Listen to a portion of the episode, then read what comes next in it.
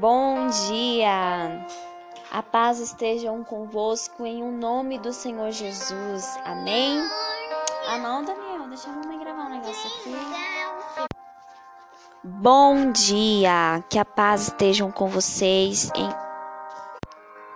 Olá! Que a paz estejam com você em o nome do Senhor Jesus. Vamos meditar na palavra do Senhor aqui em Isaías, capítulo 28, versículo 14 ao 22. Quando você tiver um tempo, vai lá, medita nessa palavra. Deus quer falar contigo tremendamente, amém? Mas nós vamos meditar somente no versículo 17 e no versículo 18. Como prumo usarei a justiça, e a honestidade será a minha medida. Os abrigos em que vocês confiam não são seguros. Eles serão destruídos por chuvas de pedra, serão arrasados por trombas de água.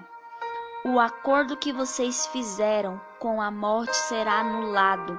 O que vocês combinaram com o mundo dos mortos serão desfeito.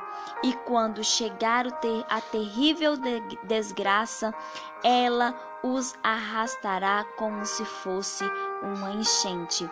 E no versículo 19 diz assim: Todas as vezes que chegar, ela os arrastará chegará todos os dias de manhã e de noite.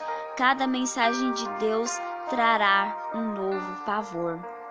Irmãos, aqui fala sobre as autoridades de Jerusalém, que em vez de fazerem um acordo com a palavra de Deus, em vez de continuarem com a sua aliança com Deus, eles preferiram, né, que o povo do Egito as pessoas do Egito o cercassem de opressão, trazessem seguranças para eles, porque eles estavam sendo bombardeados pelos assírios.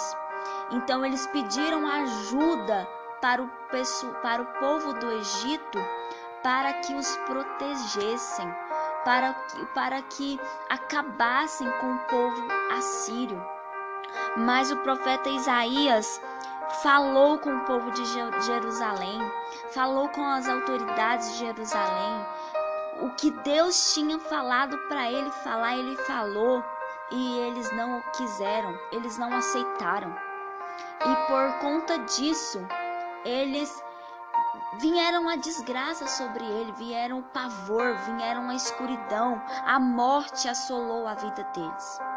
E nesta manhã, Deus quer fazer algo para a sua vida, quer trazer uma bênção para você, você aceita neste dia fazer uma nova aliança com Deus, confiar na palavra de Deus, na tua poderosa, né, na sua poderosa palavra, na sua poderosa aliança de segurança, é no Senhor que nós temos segurança.